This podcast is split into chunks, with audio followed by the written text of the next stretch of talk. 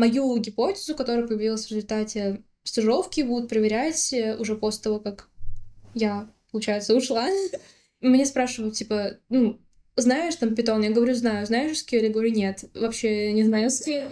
А Влад говорит, ну, ладно, научишься. А вообще, что может помочь пройти собеседование, как тебе кажется? Вначале, когда я первый раз что-то проверяла, я думала, что я делаю не так, почему у меня не получается. Но я была первую неделю уверена, что меня выгонят, и что... И вот как каждый раз, когда мы задавали в Лисане, думаю, боже, все. Мне сейчас скажут, что я ничего не умею, ничего не знаю. Очень многие ребята переходят потом в штат, Всем привет! Меня зовут Ксения Тальберг, и это мой подкаст. Здесь я рассказываю об образовательных карьерных возможностях и говорю с ребятами, которые в старших классах школы или на первых курсах института уже смогли сделать что-то крутое. К примеру, победить престижной олимпиаде или создать свой проект. А, сегодня речь пойдет про а, стажировку в Тинькофф. Э, со мной в студии Даша. Всем привет! Да, мы вместе стажировались, стажировались э, в Тинькофф э, в течение лета, в течение двух последних э, месяцев лета, июль и август. А, и мы при этом получили офер на стажировку, обе еще в одиннадцатом классе. Сегодня мы расскажем вообще, как так получилось, как проходила наша стажировка, как вообще попасть на стажировку, а, и, в общем-то, что мы из нее извлекли, как сложилось наше дальнейшее развитие. Давай мы сначала немного расскажем вообще кратко ведем, как бы, чем мы занимались, в каких командах мы были. Я стажировалась в команде клиентской аналитики, а, конкретно в продукте Тинькофф Выгода. Это промокоды, кэшбэк и отдельная вкладка предлож... предложения партнеров а, в Тинькофф банке.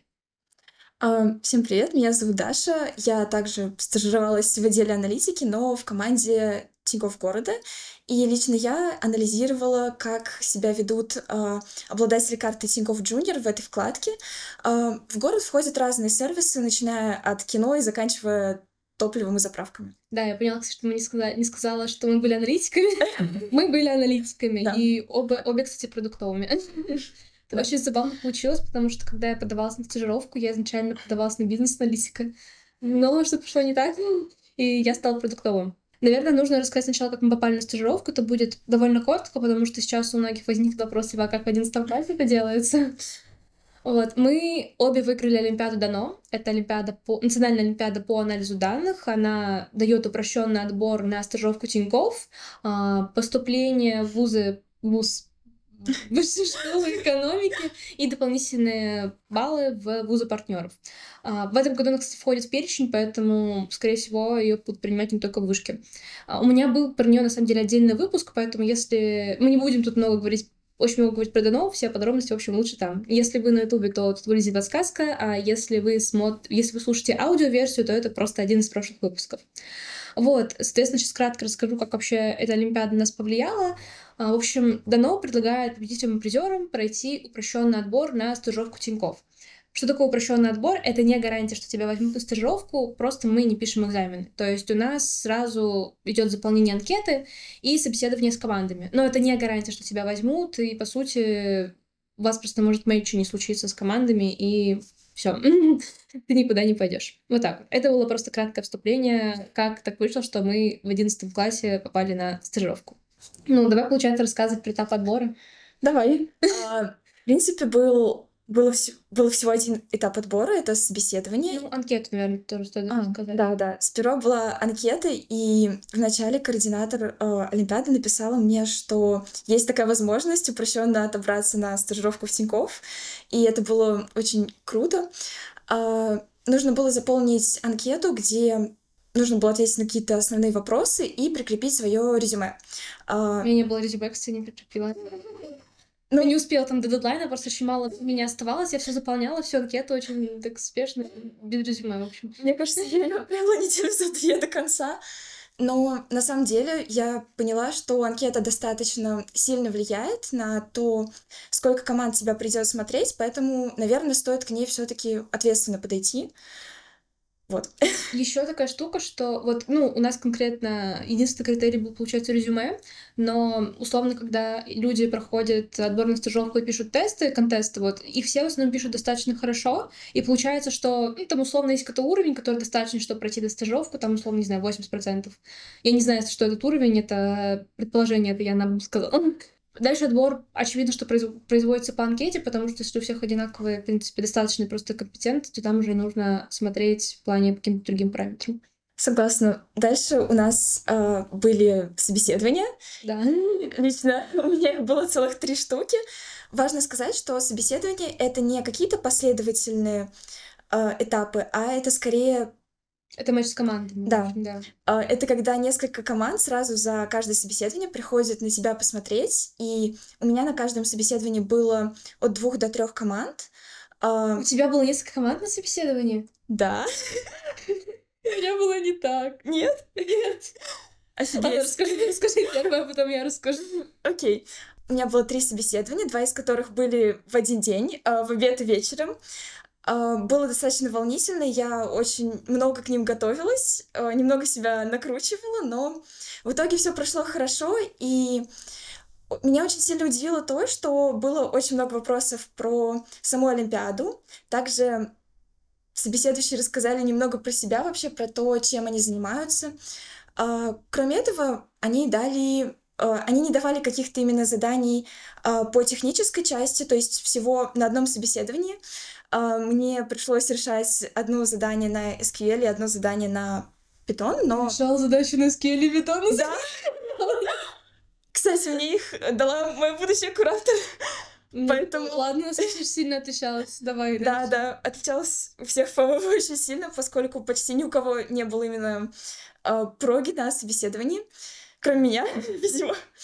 А на всех остальных меня просто спрашивали какие-то больше продуктовые вопросы, про метрики, давали какие-то прикольные задачки, похожие на школьную олимпиадный уровень математики, а, комбинаторика, что-то в этом духе, и было интересно, не было какого-то стресса.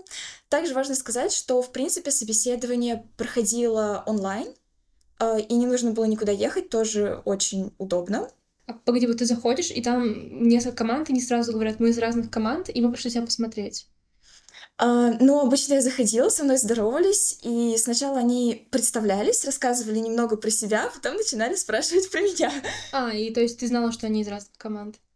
А, нет, они, они об этом говорили. А, ну да, поняла. Чем они плюс-минус занимаются, и кто-то мне даже говорил, а, какой проект хотят дать а, стажеру. Mm-hmm. И это тоже очень сильно помогло определиться, поскольку э, было важно понимать, чем ты будешь заниматься, наверное, на том этапе. А погоди, вот э, ты заходишь, получается, ты заходишь, получается, и тебе каждый человек э, по, э, заваливает вопросами поочередно, да? Ну, они скорее задают по очереди вопросы, скорее дополняют друг друга, то есть они все повторяются. Э, они как бы одновременно меня смотрят. У меня было все на самом деле абсолютно по-другому. У меня было всего четыре собеседования с тремя командами. То есть одна команда смотрела меня два раза. Первое собеседование у меня было вот как раз-таки с той командой, в которой я стажировалась. Э, у меня собеседовал Влад, это получается... Блин, я боюсь соврать с, должность, с, должность, с должностью, но я скажу, что тимлит Тинькофф выгоды, думаю, что не ошибусь. Мы, на самом деле, я удивилась очень сильно от вопросов, потому что мне не спросили... Меня спрашивают, типа, ну, знаешь там питон? Я говорю, знаю. Знаешь SQL? Я говорю, нет. Вообще не знаю SQL. А Влад говорит, ну, ладно, научишься. А я думала, что на самом деле это станет таким большим препятствием, потому что я как бы ну, читала, что нужен SQL, но как-то я к этому отнеслась, по типу, ну, питона хватит. Вот. Он такой, ну ладно, как бы научишься его учить три дня. Ну вот, э, дальше мы начали говорить про какие-то вещи по типу, там, моих планов на будущее, чем я занималась. Ну, вообще, по большей части было, на самом деле, чем я занималась тоже на Олимпиаде. Вообще, какую я роль занимала, там, какие задачи были. Вот, я сказала, что я была, по сути, тем лидом команды. Сказала, что у нас 100, 100 баллов за проектный этап. Да, сказала, что очень много было у меня про выстраивание процессов. А, да, и, в общем, по сути, у меня были такие больше вопросы мне кажется, про меня, чем какие-то вопросы по типу, там, реши задачку. Вообще ни одной задачки на собеседовании с Владом не решала. Потому что я, типа, дальше сидела там на стажировке рядом с Владом, то есть сижу я и тут Влад, типа, по правую руку, то есть Тинькофф на таком open space работает. И я постоянно слышала, слушала, как он задавал задачки тем, кто хочет работать в Тинькофф. Это было очень прикольно, потому что у меня вообще Влад вообще не спросил ни одной задачки. Вот. И, в общем, да, вопросы были больше про меня. И после собеседования, то есть даже в конце собеседования он сказал, что еще зайдет в другой команде, а, точнее, к своему лиду тоже и скажет про меня, что, возможно, просто мне подойдет что-то другое. Вот, второе мое собеседование было с другой командой тоже, аналитика, э, вот, но, э, в общем, я не помню, не, нет, я помню, как называется, но просто если я начну описывать, э, это, в общем, идет в дебри. Ну, в общем, мне сложно, в общем, описать, чем конкретно занимается эта команда, возможно, не стоит. Просто есть какая-то информация, которую нельзя разглашать. А, вот. А, и там уже были другие вопросы. То есть меня, помимо того, что спрашивали, там, что я делала на Олимпиаде, мне еще задали задачку на логику. Вот, была задачка э, по типу та самая, самые аналитические задачки, которые не имеют вообще никакого смысла, но их задают, так, типа, посчитайте, как посчитать там количество заправок в Санкт-Петербурге. Вот, так, вот такой вот. Вот, это, да, любимое там. Можно ли посчитать там, как посчитать всю рыбу в море? Ну, вот такие вот задачки, нужно посмотреть просто, как ты думаешь. И была еще, поскольку я все-таки подавалась на бизнес-аналитика, а, была там тоже какая-то бизнес-задачка. То есть меня задали одну задачку на логику, одну такую абстрактную, странную задачку и какой-то там бизнес-вопрос, можно сказать так. А, вот, дальше тоже команда рассказала про себя. И вот раз третье собеседование, это было следом Влада, но было совсем коротким, вот. Э, мы больше там тоже там больше рассказывала про себя, и не то, чтобы мне там какие-то вопросы теоретически задавали. Вот. И потом вот четвертое собеседование, это мне смотрела та команда, которая... В общем, та команда, которая... Блин, надо было назвать АБЦД. та команда, которая задавала мне как раз разные вопросы, задачки. Вот, они меня смотрели еще раз, и там меня, кстати, спросили про SQL, типа, знаешь SQL? Я на тот момент уже поняла, что нужно знать SQL, и выучила SQL. А, вот, э, меня спросили там вопрос про SQL, то есть даже не попросили что-то попробовать, а просто спросили там, расскажи там вот про такую функцию условно, там про такой вот запрос. Вот, и тоже там задали логическую задачку. Ну и опять же спрашивала, чем ты хочешь заниматься в будущем. Но мне кажется, что это к нам больше относилось как к школьникам, потому что мы пока не, не учимся в универе, не учились на тот момент в универе. И нужно было понять вообще, что, куда, куда мы хотим дальше после школы. Не было специальности, в общем, да. То есть вот так у меня было. Ну, на самом деле это очень круто. Мне кажется, чем больше собеседований, тем лучше, поскольку тебя все равно... Чем больше команд тебя посмотрит, тем больше вероятность, что тебя хоть кто-то выберет, поэтому это... Да, это правда. Это классно. А вообще, тогда к собеседованиям я просто готовилась скорее как-то теоретически. Я старалась почитать про ту команду, которой я буду проходить собеседование, но теоретически я вообще. Ну, я еще читала, что как бы, ну, вот тоже в поступашках там читала, что часто задают собеседование в Тинькофф какие-то задачки по типу, там, логические, вот, как бы, пример там с этими волшебниками, волшебниками, там они там что-то пытаются угадать. Вот, то есть такие логические задачки, которые еще папа в детстве тебе задавал. Да, вот это. Вот, там что читала про них, но это был, по-моему, все, в общем, как готовилась. Ну, на самом деле у меня было немного по-другому, поскольку на момент э, моей подготовки я поняла, что мне также нужно выучить SQL. А, я его к первому своему собеседованию выучила. А, Все это я учила на степике, естественно. Да, степик, любовь. А, да, это прекрасная платформа. Также я чуть-чуть э, улучшала свои навыки прогать. Немного читала вообще разные статьи э, про продуктовую аналитику, что вообще спрашивают, тоже в поступашках смотрела. Я читала про бизнес-аналитику, в итоге пошла в продуктовую. На самом деле я сразу вот хотела именно продуктовым стать, и мне, наверное, в этом плане немного повезло. Э, и очень много того, что я делала, и то, чего у меня не спросили на собеседовании, все равно мне в дальнейшем пригодилось, поэтому я считаю, что это время было потрачено с пользой, и я очень рада этому. А вообще, что может помочь пройти собеседование, как тебе кажется? Мне кажется, во-первых, нужно потренироваться самостоятельно его проходить, чтобы немного привыкнуть э, к вопросам. Также все равно нужно, мне кажется, выучить SQL, э, немного попрогать. Ну, на самом деле, для тех, кто, скорее всего, сейчас смотрит, не факт, что типа олимпиадники давно нас скорее всего, смотрит тех, кто просто хочет быть стажером, вы, скорее всего, будете знать SQL, потому что вы будете проходить контест. А мы его не проходили. И мы узнали я, ну, не, не, ну я подумала, что, возможно, я буду спрашивать SQL, потому что все-таки, ну, тест на SQL есть. Наверное, он все-таки нужен, раз все спрашивают. Вот, но, в общем, да. Но лучше все, что есть по SQL, это, по-моему, интерактивный тренажер на степике. Ну, наверное, еще важно читать различные статьи, то есть нужно понимать, как делать АБ-тесты, как, какие метрики вообще бывают. Это тоже очень полезно все-таки. Еще есть канал этого Анатолия Карпова, uh-huh. по-моему, ты знаешь. Да, я тоже его смотрела. смотрела. Я читала просто тоже, опять же, там в поступарках, что писали, что могут там спрашивать про АБ-тесты, про еще что-то. И вот мне кажется, что канал Анатолия Карпова тоже стоит посмотреть.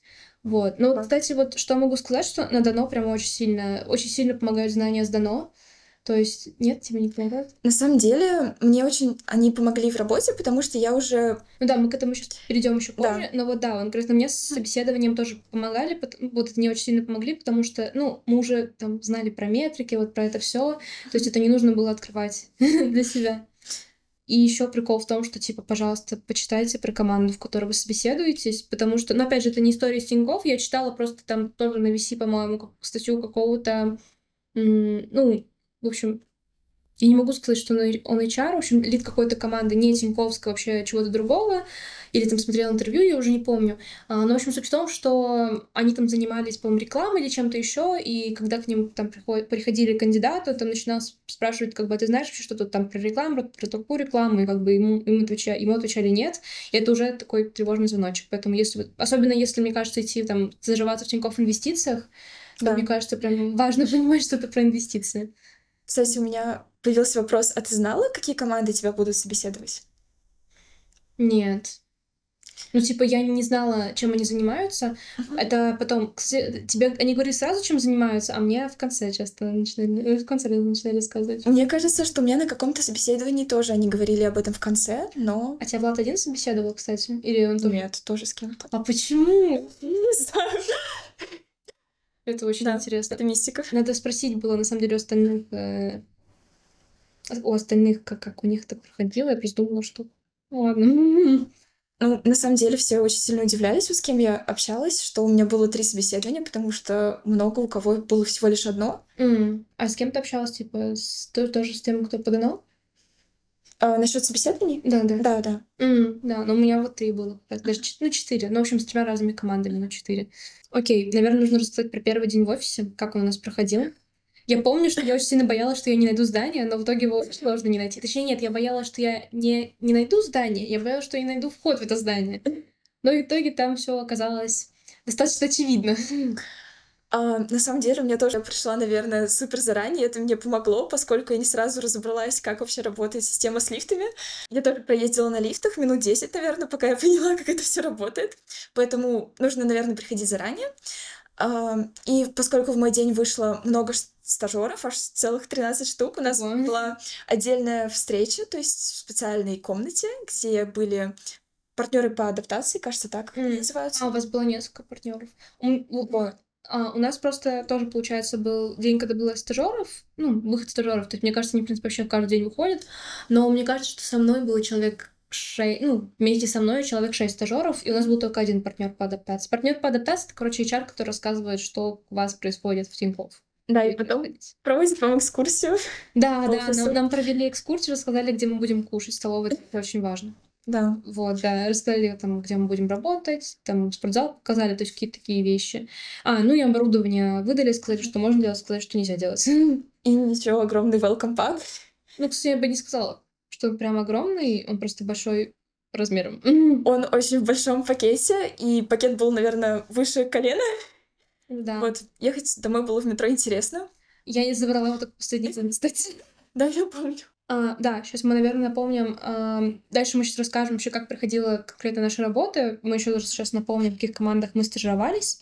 Я стажировалась в команде клиентской аналитики, Тинькофф выгода, промокоды, кэшбэк и вкладка предложения от партнеров. А, моя задача была повышение эффективности промокодов как раз-таки в приложении Тинькофф Выгоды. Я работала в команде, которая занималась вкладкой «Город» в мобильном приложении, также ее аналитикой. А, и лично я анализировала, как обладатели карты Тинькофф Junior взаимодействуют с различными нашими сервисами, то есть сервисами лайфстайла. И у них достаточно различные сервисы, как начиная от кино, заканчивая играми. А, в общем, как все проходило? Я поднимала... Даже нет, э, мы, по-моему, в этой комнате написали как раз-таки тем, кто нас должен забрать. Да. Вот, и меня, в общем, забрали. Да, показали место мое. А еще в, Тинь, в Тинькофф такая штука, что место, места, в общем, желательно заранее бронировать. И меня потом выгнали с этого места, а я не, не знала, как бы, что, что как бы кто-то может его забронировать. А, вот. А, и да, меня встретил, получается, Влад, это вот как раз-таки лид э, Тингу выгоды, и он меня собеседовал. И Аня. Аня это был была моим ментором на стажировке, или, по-моему, их иногда еще называют кураторами. Да. В общем, ментор или куратор — это тот человек, с которым вы больше всего взаимодействуете, а, который вам там очень много чего подсказывает, вы там обсуждаете какие-то идеи, вообще там помогает вам, в общем, вести этот проект, который, над которым вы работаете. Вот. А, меня встретила Аня, мы там пошли на кухню Тиньковскую, пили чай, и а, Аня рассказывала вообще, чем мы будем заниматься, какой проект, в общем, слушала какое-то мое мнение, какими мне задачами было бы интереснее заниматься. У меня первый день был тоже очень интересный. А, меня очень впечатлила экскурсия вообще по офису, потому что все очень интересно, и мы тоже были на кухне, там кто-то праздновал день рождения. И в целом тоже вот в первый день как раз-таки с кураторами нам еще показывали инструкцию, как нужно настраивать ноуты. Mm, да, кстати. Тоже очень важно сразу э, получить все доступы, поскольку у меня с этим были небольшие проблемы в дальнейшем. Ну, в целом от первого дня остались очень яркие впечатления, потому что все было вообще по-другому и непривычно. Вот. Да, а еще мне кажется, ну, нужно сказать, что мы, в общем, структура команд, в которой мы э, стажировались, была немного разная. У меня команда была мне кажется, практически полностью очно. То есть у меня вся команда ходила в офис, а у Даши было по-другому. А, да, на самом деле, наверное, у тебя была команда и больше в целом. Да, кстати, Тинькофф Выгода, по самая большая команда. Угу. А, вот в моей команде было 9 человек, и не все находились в Москве. А, и из всех сотрудников, наверное, в офисе а, вместе со мной ходило только два человека. Это Тимлит и Никита. Никита, ну, Никита, блин, он не был куратором, но он тебе помогал, по-моему, тоже. А... В плане взаимодействовали много. Ну, да, мы пили кофе по утрам. А, я думала, что он, типа, полукуратор твой. Ну, ладно. Нет, нет. А моим куратором была Лиза, и с ней у нас были полностью все встречи онлайн, но я ее видела дважды, как раз в начале стажировки и в конце. А еще у нас были делики с команды, где мы говорили по душам, поднимали настроение себе по утрам. О, это прикольно. Это потому, что вы, видимо, дистанционно были, поэтому... Наверное, да. Такого. А у меня было по-другому, потому что вся команда ходила в офис, ну, там практически вся, то есть Тинькофф очень спокойно... Ну, в плане, если команде окей, то это нормально, если ты, в общем, работаешь из дома. А, вот. И у меня были, получается, два раза в день встречи с моим куратором Аней. Мы там обсуждали задачи на день, обсуждали итоги, это могла что-то спросить. Но вообще в любое свободное время я могла подойти к Ане и там тоже что-то спросить, поговорить. И мы с командой еще кушали, вместе ходили на обед, то есть здесь часовой обед в очень вкусной столовой, очень большой столовой. Вот. И тоже такое взаимодействие было. Это правда. Столовая а, классно. Вообще очень классно. А, завтраки, обеды, все. Да, все включено. Все супер. Да. И да, мы, я думаю, попозже, попозже поговорим вообще, какие возможности в плане. Блин, я не знаю, как это по-русски сказать. Ну, в плане. Есть плюшки?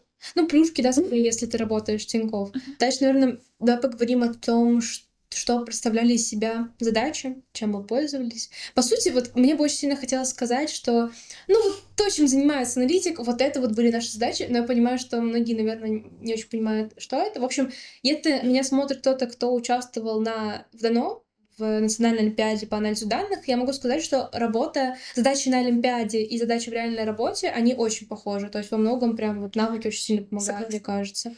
А те, кто не участвовал в ТНО и не знает, что вообще представляет из себя работа аналитиком, я, в общем, мы постараемся объяснить. В общем, наша задача была, это, получается, выдвижение каких-то гипотез продуктовых. А дальше мы то есть, получается, думали, как это реалистичная гипотеза, там, может такое произойти, нет. Дальше думали, как это может произойти, то есть прописывали какой-то механизм, там, условно, я не знаю, я не буду сейчас Тиньковский пример использовать, там, какой-то там банальный, дай, дай мне пример банальной какой-нибудь гипотезы. Там вот, чтобы... А, Давай, а, аналитика заказов э, кафе. Ой, нет? Нет, ну что в плане прям, прям гипотезы. Ну ладно, хорошо, а, приведу, приведу ну. пример там со своего исследования в ДНО. Мы, мы, условно, там предполагали, что люди, которые там а, в отношениях, они там лучше там оценивают свое здоровье в течение, с течением времени, и ему, грубо говоря, прописывали механизм, что вот они там живут вместе, там друг друга поддерживают, от этого они там чувствуют себя спокойнее, дальше повышается там какое-то... А, дальше... И это, в общем, результирует в то, что их оценка, их здоровье, оно лучше. И точно так же в Тинькофф, там, условно, ты там думаешь гипотезу, думаешь вообще, как это могло произойти, там, условно, какие шаги, там, условно, пользователь совершает такое, там, пользователь с такими характеристиками совершает такое действие, а почему он совершает такое действие, вот. А, дальше, ну, в общем, просто, грубо говоря, описывали думали, какие дальнейшие действия. Я бы хотела сказать, описывали исследования, но просто там иногда не очень большие задачи, которых не очень хочется называть исследованием.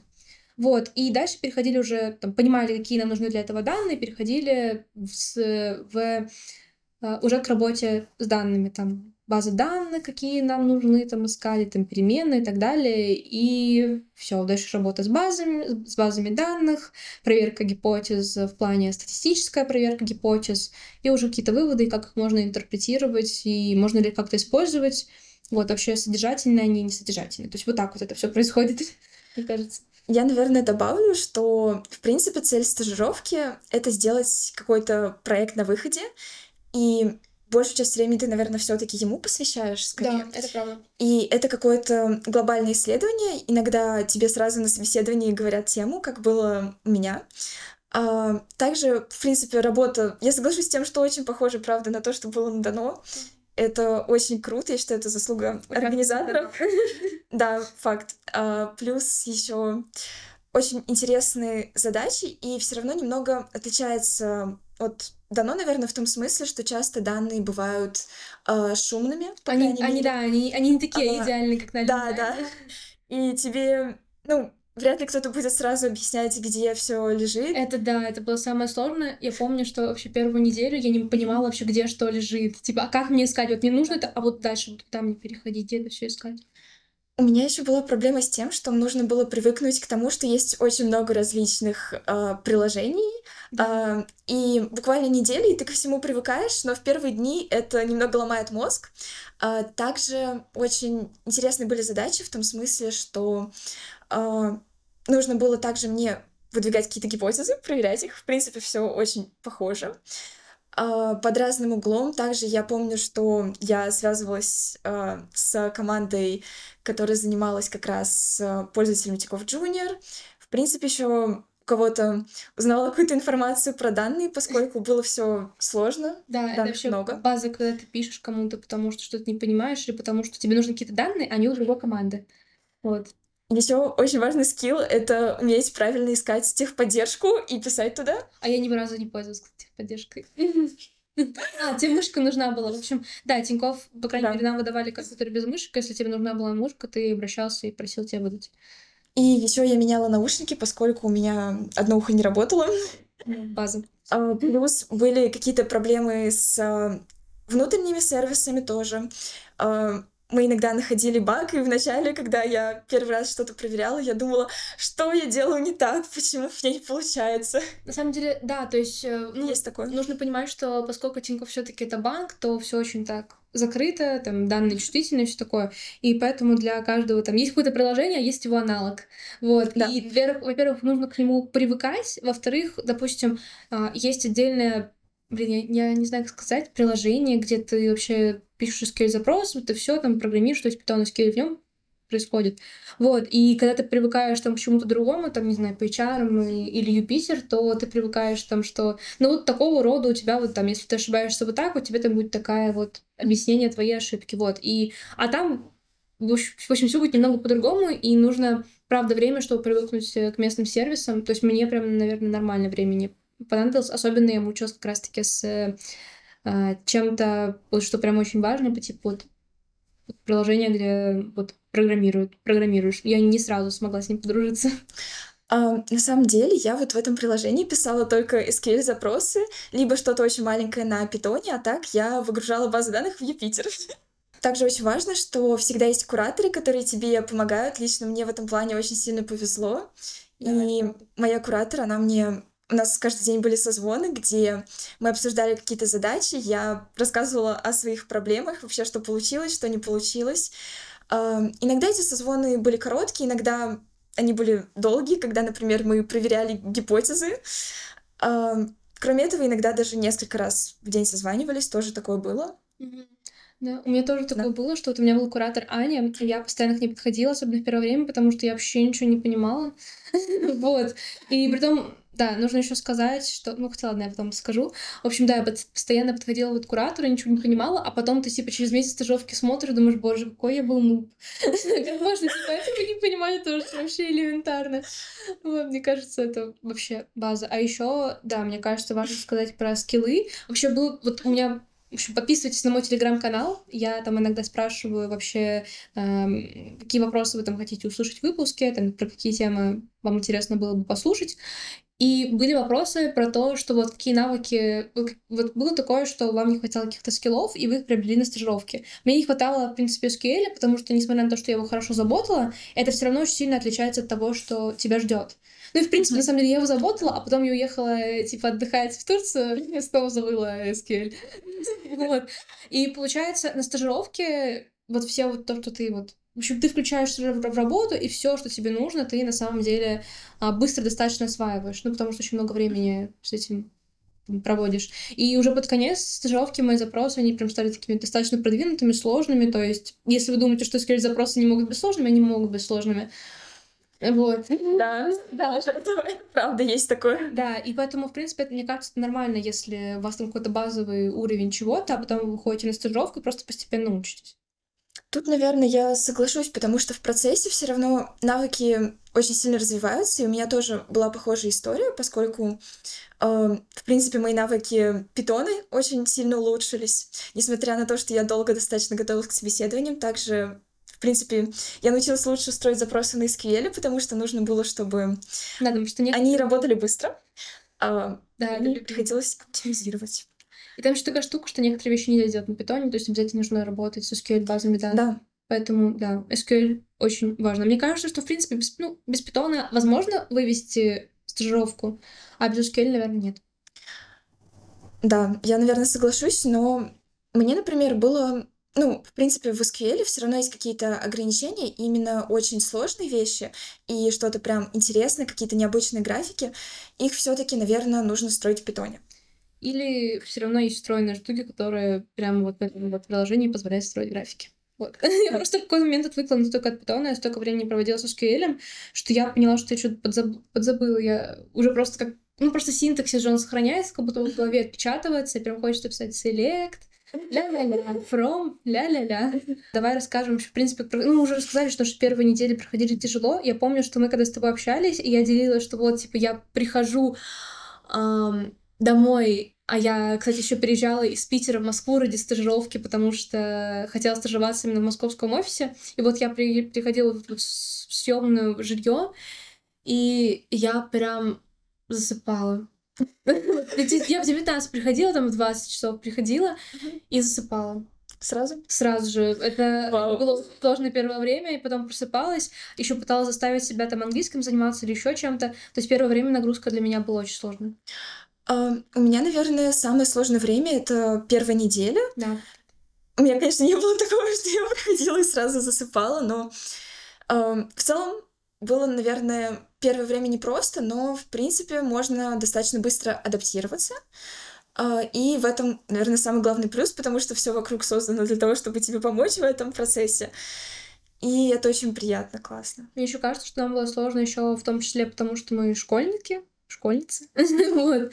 И как бы мы работали 40 часов в неделю. Это был такой первый опыт, когда ты работаешь именно 40 часов в неделю. И при том мне еще было очень сложно сидеть на одном месте. Я не знаю, было ли такое или нет. Но, в общем, я очень общительный человек. Мне постоянно хочется двигаться, с кем-то общаться, с кем-то разговаривать, это делать, это делать, то делать.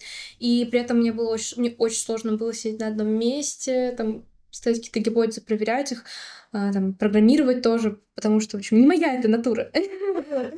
И поэтому, да, мне кажется, это тоже сказалось. На самом деле, мне кажется, что, в принципе, работа аналитиком, она требует uh, большой концентрации, внимательности и усидчивости. То есть прям нужно быть очень терпеливым, uh, не сдаваться никогда. Мне с этим было очень сложно. Особенно первое время, там заставить себя сидеть долго, это вообще...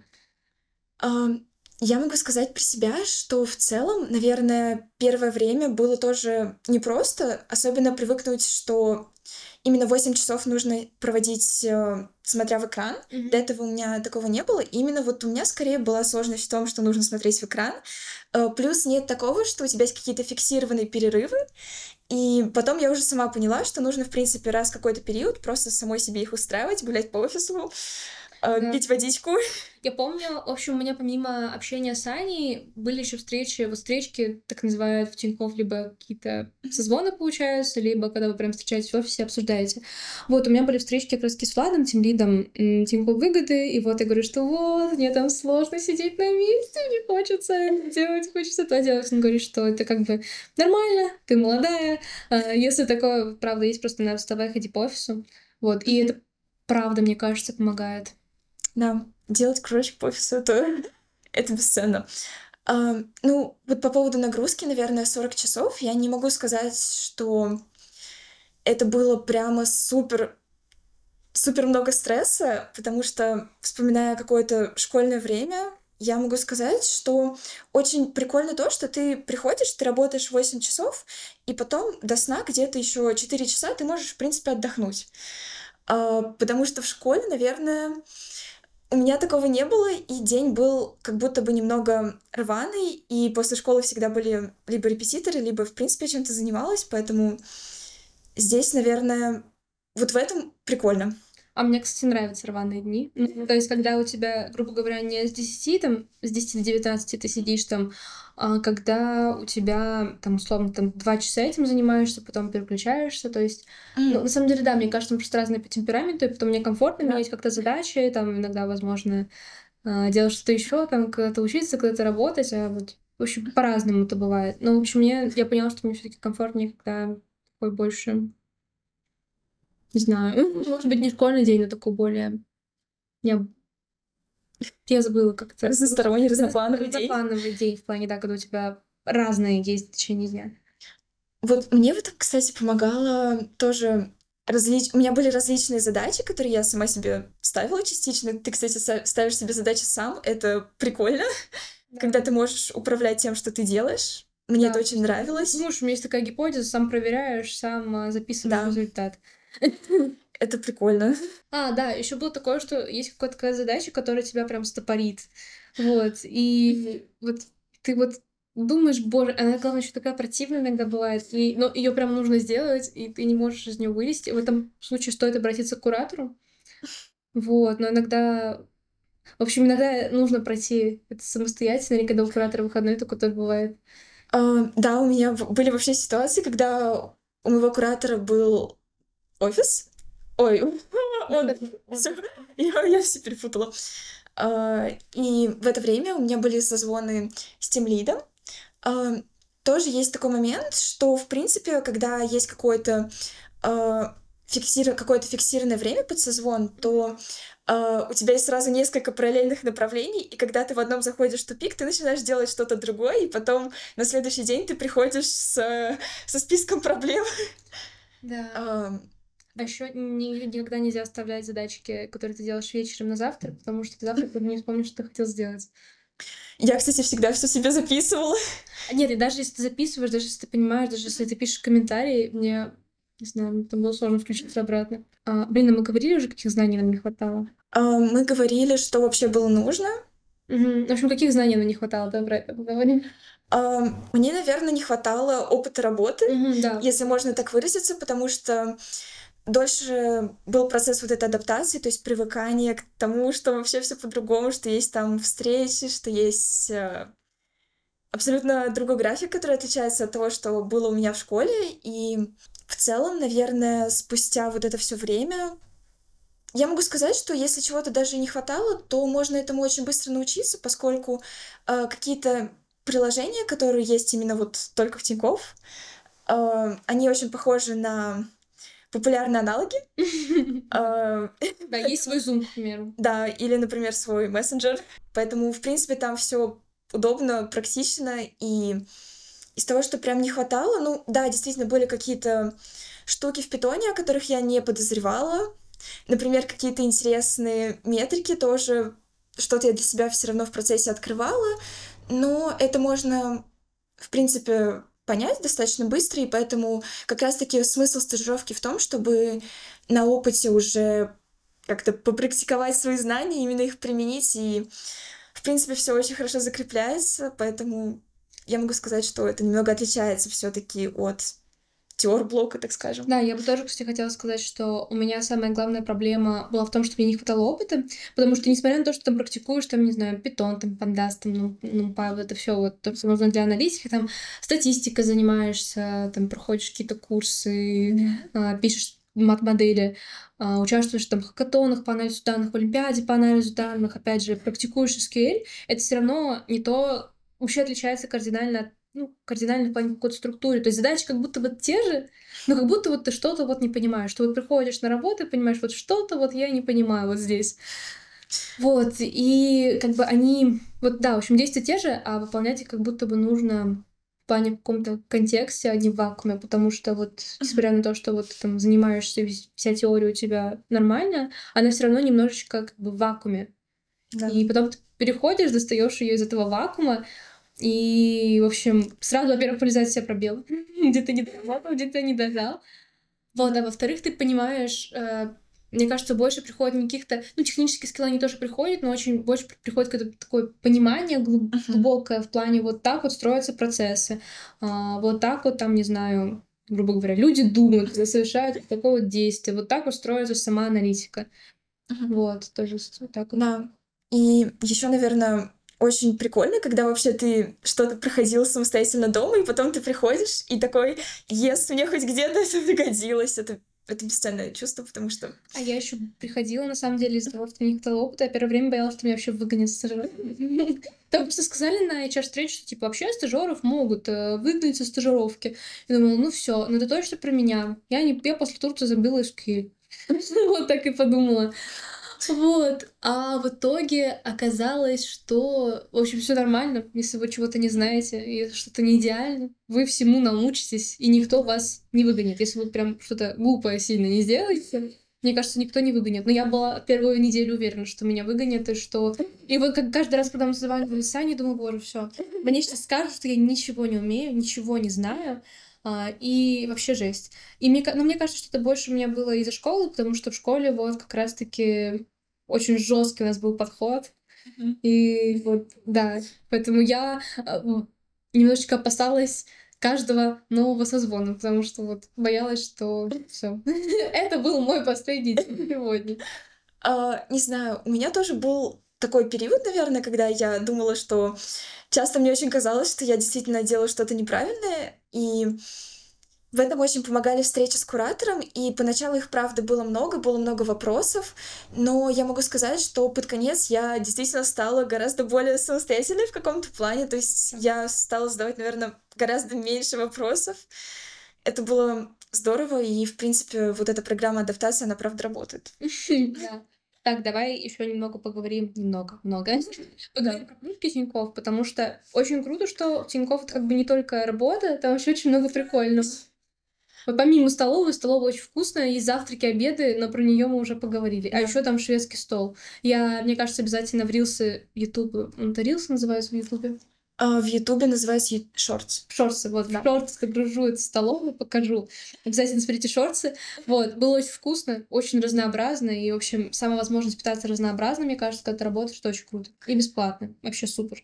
Напоминает скорее, когда ты не приходишь именно кушать в офис, в какую-то именно столовку, как столовка, а это скорее больше напоминает пятизвездочный отель, где ты такой ходишь да, и да, выбираешь да. себе, а что же ты сегодня покушаешь. А еще тебе никто не может ограничивать да. в выборе. В том плане, если ты считаешь, что тебе нужно три супа, ты можешь взять три супа, и тебе никто ничего не скажет. Вот. А если такая штука, что ты не хочешь питаться в столовой, или там очередь большая, не хочешь ждать, а, то ты мог просто компенсировать питание в другом месте. Либо в кафе, либо там в вендинговом автомате. Кстати, если ты, например, не хотел, ну или не хотела ждать, то было очень удобно э, заказать себе еду, например, на этаж, в кухню как раз, либо можно было себе заказать еду также в столовой, и ты сразу приходишь, и у тебя твой собранный пакетик, где тебе я, положили. Я, не я, кстати, тоже, но у меня вот реально соседи так часто делали. Ну да, если, у человека там много встречек, то mm-hmm. можно взять либо готовый пакет, либо заранее просто да. себе вчера заказать, получается, на сегодня кушать. И да, не придется, в общем, стоять в очереди. Это тоже. Но я, честно, ни разу не делала. Из пакетов тоже никогда не ела. Потому что можно, можно же повыбирать, посмотреть, подумать. Да. Зачем себя ограничивать? Согласна. Вот. Еще э, я ходила в спортзал, когда мне отключили горячую воду. И не только... Ну, я пожалела даже о том, что не ходила раньше в спортзал, потому что очень много тренажеров, есть еще сердце отдельно у Тинькофф, Да. есть ну, джи- джиу-джитсу. А, Там вообще очень много секций. Я вот, например, ходила на пилатес. А, Там есть, Я не проснулась для пилатеса. там есть еще йога, там есть э, кудо, по-моему. Я не знаю, что такое кудо. По-моему, это борьба. Ну да, вот там какая-то Джиу-джитсу борьба. точно Я есть, думаю, да. что джиу-джитсу это типа то же самое, что кудо. Ну, это вроде как разные виды боевых искусств, и там есть тренировки утром и вечером. Тоже, наверное, важно сказать, что график очень гибкий. Мгм. И очень удобно не только то, что ты можешь, например, работать э, как на, удаленке, так и в офисе. Есть еще гибридный формат. Ты можешь также, например, э, договориться и сказать, например, что я хочу приходить в 9, уходить в 6. Мгм, да, как было у меня, а вот остальные, ну, в принципе, большинство, наверное, приходило в 10, уходило в 7. Да. Наверное, у многих появился вопрос, типа, а как вы работаете 8 часов, а в офисе 9? Просто вот Обед. час, да, вот час обед, он не включен, поэтому вот так вот. Да. Кстати, да, могу сказать про секцию, еще на них прям можно записаться отдельно в, получается, можно это назвать, наверное, экосистему Тинькофф. Записываешься, ходишь, занимаешься. Я была, получается, на йоге. Мне было очень, кстати, тяжело, у меня потом болело все тело после этого. И была на кардиотренировке. Но мне больше всего нравилось ходить в обычный спортзал. Вот, то есть там очень много прям тренажеров разных. Вот это все, есть еще сауна.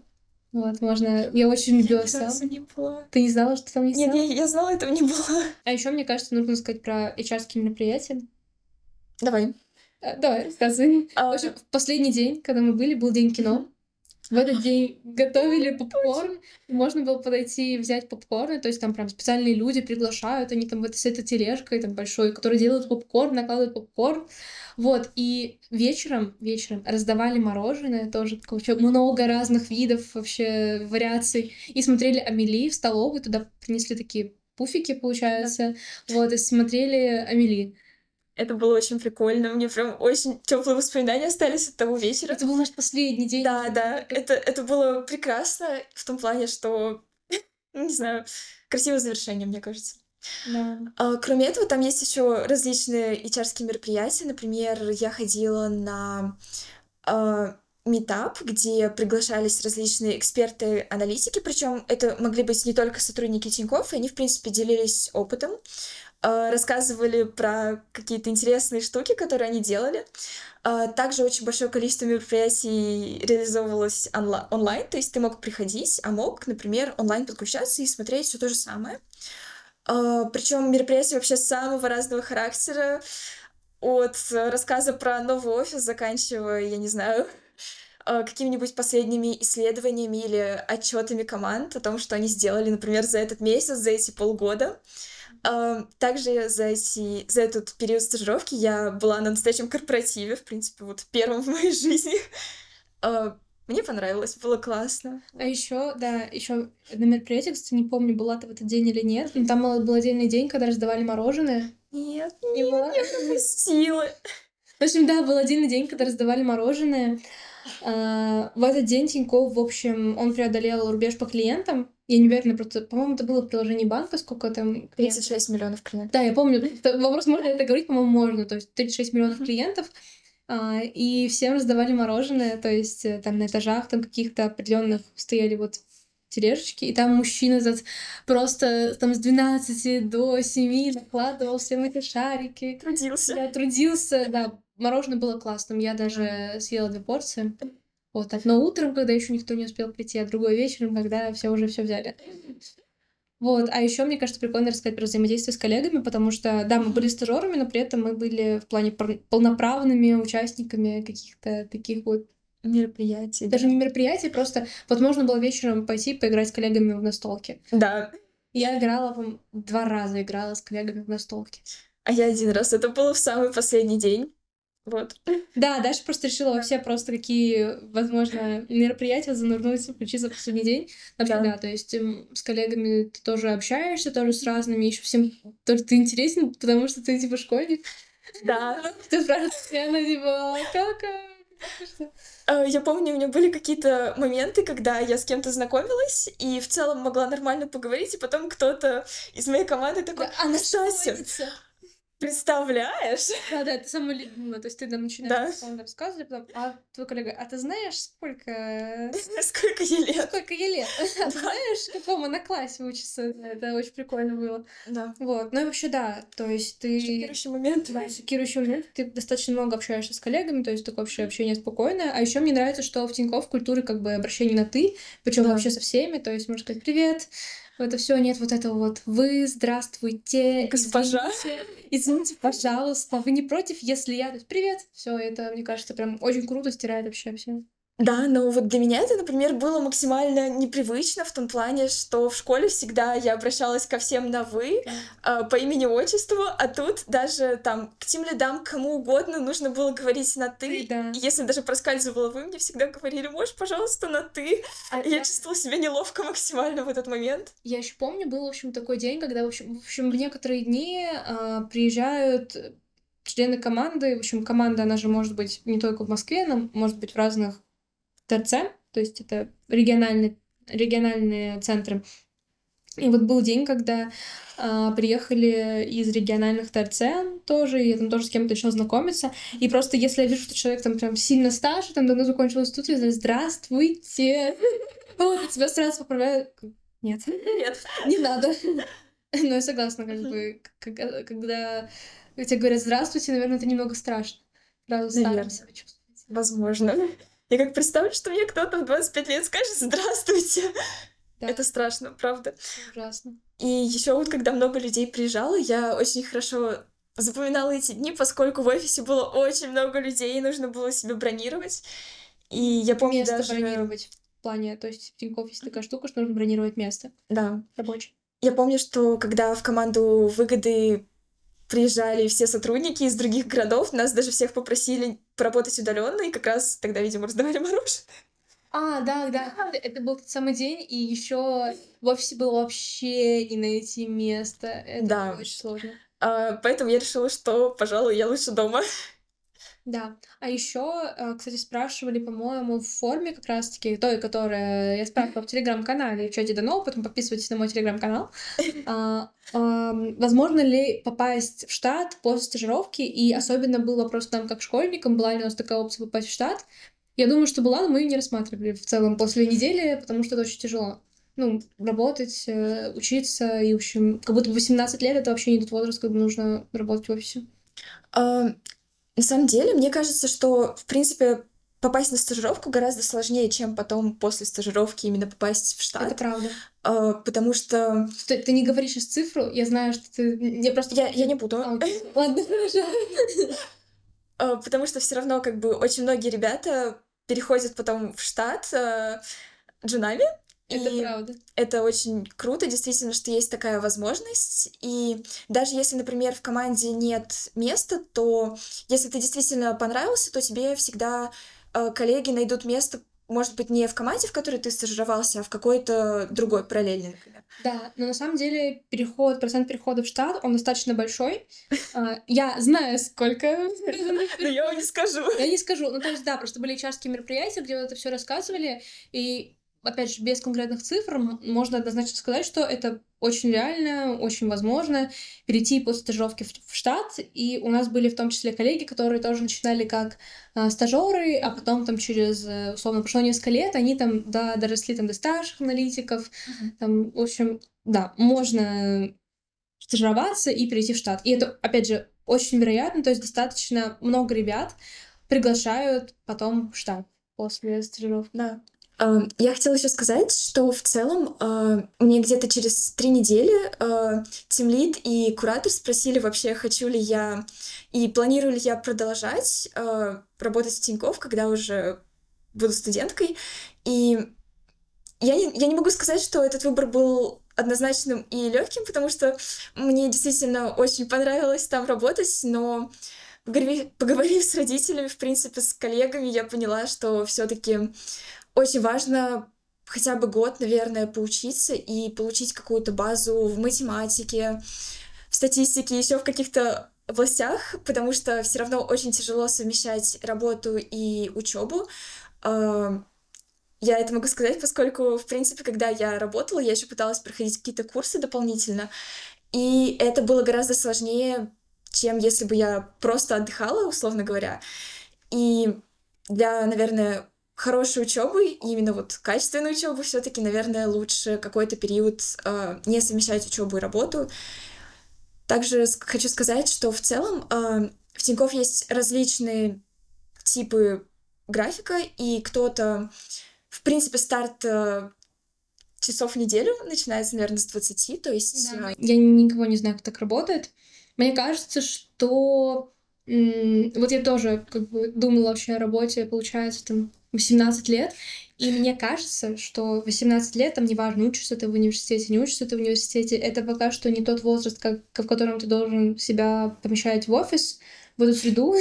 ну, то есть полезный опыт стажировки вообще классно не отрицаю, но в том, что а, на работе, любой работе есть все-таки ты выполняешь какие-то более типовые задачи, там они могут быть интересными, но у них есть, грубо говоря, одна природа какая-то. Исходят они как будто, в общем, из одного. А когда тебе 18 лет там, или 19, мне кажется, очень круто бывает поисследовать какие-то там твои интересы академические, карьерные, попробовать то, попробовать это, потому что потом этой возможности не будет. То есть ты переходишь в работу, тебе гораздо сложнее менять вектор.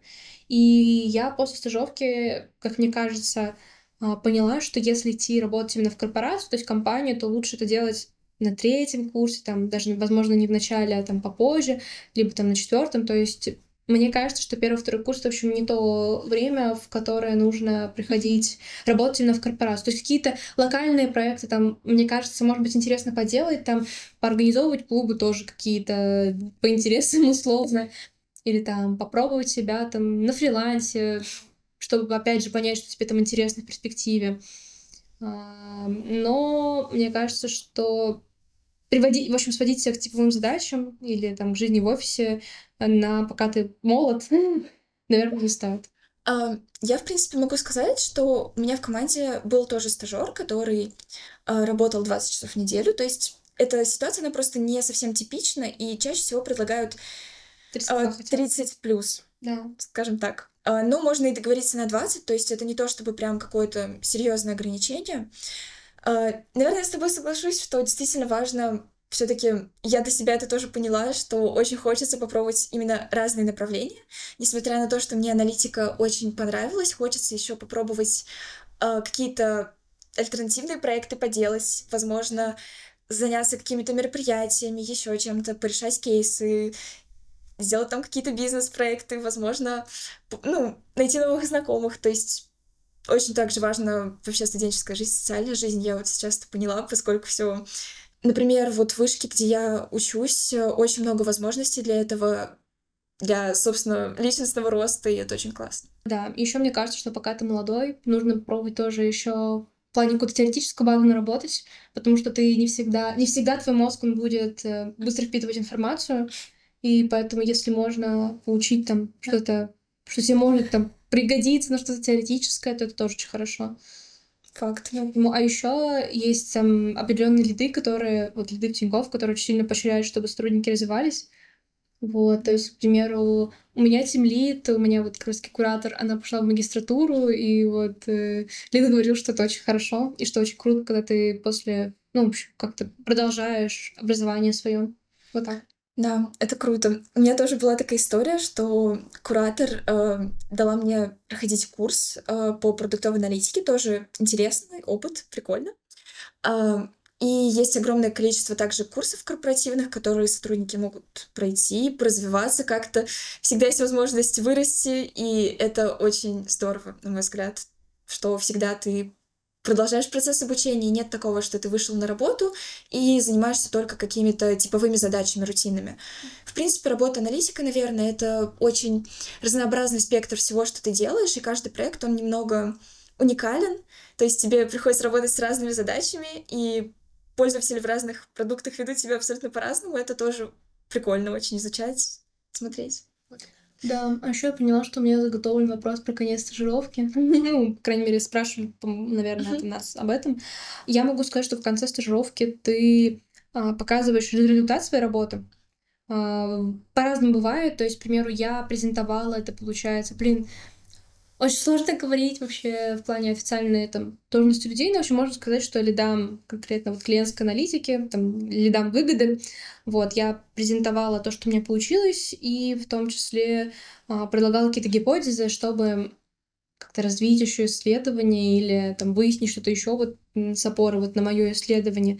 И мне кажется, что стажер тоже может вести, внести большой вклад. То есть, к примеру, на примере вот на моем примере мою гипотезу, которая появилась в результате стажировки, будут проверять э, уже после того, как я, получается, ушла.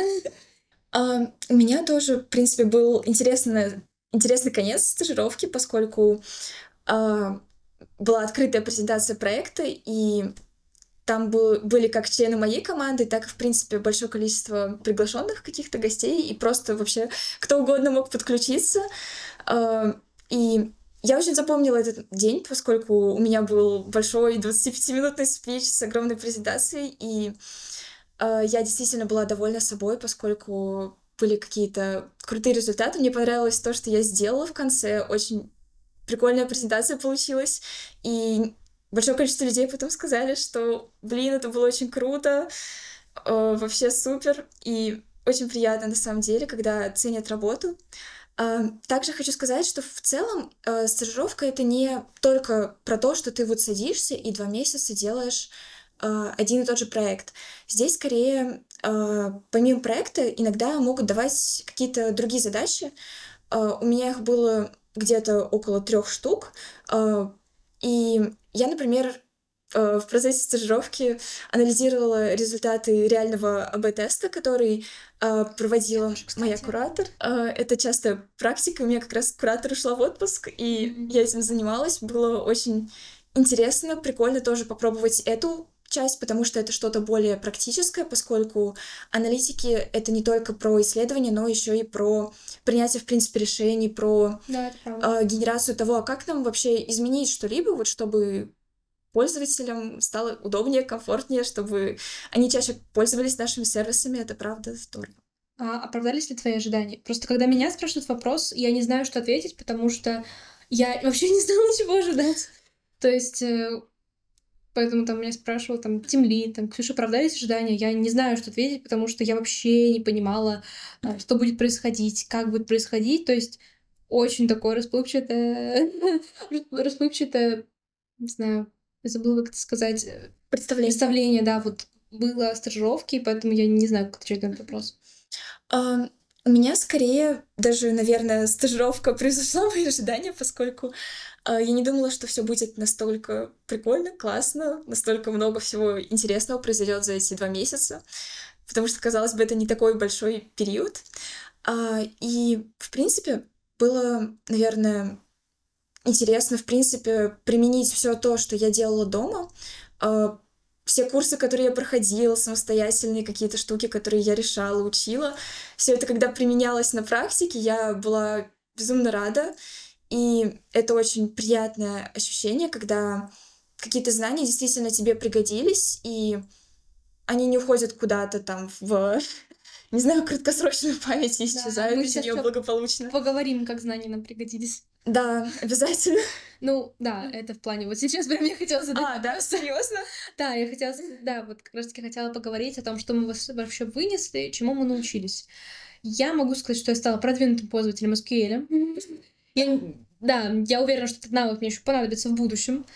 А, в принципе, мне кажется, что аналитика это такая штука, которая очень много расставляет у тебя по местам, как будто бы все в твоей голове. Uh-huh. И ты, в принципе, начинаешь там это, выдвигать гипотезы на пустом месте а, или там тоже думать, а почему так получается. В общем, да. И что еще могу сказать, то мне еще дал опыт работы в корпорации. Я, наверное, начала ценить больше время, которое у меня есть, потому что когда а, ты работаешь в корпорации, там на full тайме у тебя вот ты с 10 до 19 ты в офисе, а, и ты немного в плане зажат в том плане, что ну, вот в плане каких-то своих действий. То есть, к примеру, я не могла сказать, что вот там 14 до 16 а, я там буду, не знаю, заниматься английским. Заниматься английским, да, учить китайский, учить испанский. Вот. И да, поэтому мне кажется, что начала как бы больше ценить время. И как раз таки вот я поняла, что я очень сильно ценю разнообразие времени, вот точнее, не разнообразие времени, а эм, задачи, на которые я могу потратить свое время, их разнообра... разнообразие. И мне кажется, стало лучше понимать себя в том плане, что я поняла, что типа 18-20 лет это прям хороший возраст, чтобы поисследовать себя, попробовать вообще абсолютно разное и не приступать пока что к работе а, над чем-то таким, да, наверное, скажу слово в корпорации, там, на фултайме. Вот, мне кажется, это прям очень-очень важно вот сделать для себя такой вывод, потому что потом не будет возможности, не будет столько времени. Поэтому если вам 19, 18, там, 20 лет, и вы сейчас смотрите этот выпуск, и у вас есть возможность не работать пока что, мне кажется, что лучше потратить этот, это время на исследование себя, а, на исследование там, понимания вообще, чего вы там хотите, не просто в перспективе пяти лет, а может быть, там, десяти, там, и так далее. А, вот так вот. И да, еще поняла, что все-таки не могу я себя заставить сидеть на одном месте, и моя работа — это сто процентов в будущем будет скорее что-то супер про взаимодействие, про такое движение, про когда постоянно очень много всего, вот, и что, возможно, мне не подходит что-то такое усидчивое, где нужно очень много разбираться, очень много копаться и быть очень сконцентрированным. Ну, здесь, наверное, в принципе, мы скорее немного разные люди в плане, в плане характера. Я могу сказать, что мне как бы нормально сидеть и долго вот именно над чем-то работать, как-то что-то одно допиливать. Я это могу, но также все-таки иногда хочется тоже разноплановости, потому что, в принципе, я это компенсирую всегда общением с друзьями, еще с какими-то интересными людьми. Это очень прикольно. А, и я для себя после стажировки, наверное, вынесла то, что Пока что я... Мне понравилась очень сильно работа аналитиком, но мне хочется попробовать еще какие-то разные направления. Возможно, сто процентов, скорее всего, они будут тоже связаны с аналитикой косвенно. Uh, например, там, машинное обучение, еще что-нибудь в этом духе. Возможно, это также пригодится, скорее всего, в каких-то проектах. И не знаю, этот опыт, он определенно мне был нужен, поскольку очень важно почувствовать корпоративную культуру, понять вообще, подходит тебе это или не подходит. Э, по себе могу сказать, что это действительно очень крутой, неплохой вариант. Э, неплохой. Нет, хороший. это очень, очень крутой хороший вариант, вообще, прям очень хороший вариант. Э, и очень много людей, которые тебя всегда там поддерживают, когда тебе заботятся, это прям чувствуется реально. Это правда. И я могу сказать, что это не та работа, где прямо будет скучно, и тебе будут что-то нагружать тебя чем-то таким одноплановым. И могу сказать, что работа в офисе, в принципе, это не скучно. Ну, да, на самом деле это, это не скучно. Да. Вообще, какие у тебя планы на будущее? Будешь возвращаться в А, знаешь, я вообще не представляю, чем я буду заниматься через год, потому что год назад у меня вообще были абсолютно другие планы, и сейчас вот то, к чему я пришла, в целом, это все благодаря Олимпиаде Дано, ребята. Да, если да, вы кстати. Еще, если вы еще не посмотрели мой выпуск про Олимпиаду Дано и не зарегистрировались, регистрация на Олимпиаду Дано продлится до 2 октября. А, до 2, по-моему, да? В общем, да, да. до 2 октября. Вы обязательно посмотрите мое видео и обязательно зарегистрируйтесь на Олимпиаду Дано. Да. И мне сложно вообще сказать, с кем я буду через год, тем более через там 5, через 10 лет, но я понимаю, что сейчас э, мне было бы очень интересно вернуться в Тиньков, особенно они скоро переезжают в новый офис. Да, очень он... красивый и очень удобно расположенный. Да, да, он очень красивый должен быть, там будет куча всего прикольного. Да, но мы не говорим чего, мы просто да. знаем, что можно говорить, а что нельзя. А, по факту. И свое будущее я, наверное, вижу либо вот в какой-то крупной корпорации. Скорее всего, это будет Тинькофф, потому что мне там понравилось, либо, возможно, я увлекусь какими-то проектами предпринимательской деятельностью. Тоже есть такое направление развития. Я еще не знаю, в принципе, какой у меня будет дальнейший вектор. Угу. Кем я стану через год, но это интересно. Это правда. У меня тоже такая штука, что я очень расплывчато. Ну, в плане, у меня есть четкое представление, что будет через год, но я не хочу с ним делиться, поэтому скажу, что все расплывчато. А, вот. Да. В общем, на этом, на этом, на этом и закончу. А, я не знаю вообще, а, я не знаю, хочу ли я связать с аналитикой всю жизнь, потому что я поняла, что мне ближе какие-то лидерские позиции, но понимание, вот, понимание аналитики — это, мне кажется, очень важный навык в наше время, умение работать с данными и прям хорошее, наверное, умение работать с данными, это очень важно в наше время, и что даже если я, а я с большой вероятностью все таки не буду чистым аналитиком, а, это очень-очень мне пригодится в будущем в каких-то моих будущих проектах. Да, вот так. Это был мой подкаст. Сегодня мы обсуждали стажировку в Тинькофф, ее особенности, как на нее попасть. А, меня зовут Ксения Тальберг. Подписывайтесь на мой подкаст и ждите новых выпусков. А со мной в студии была Даша. Всем пока! Всем пока! Скорых встреч!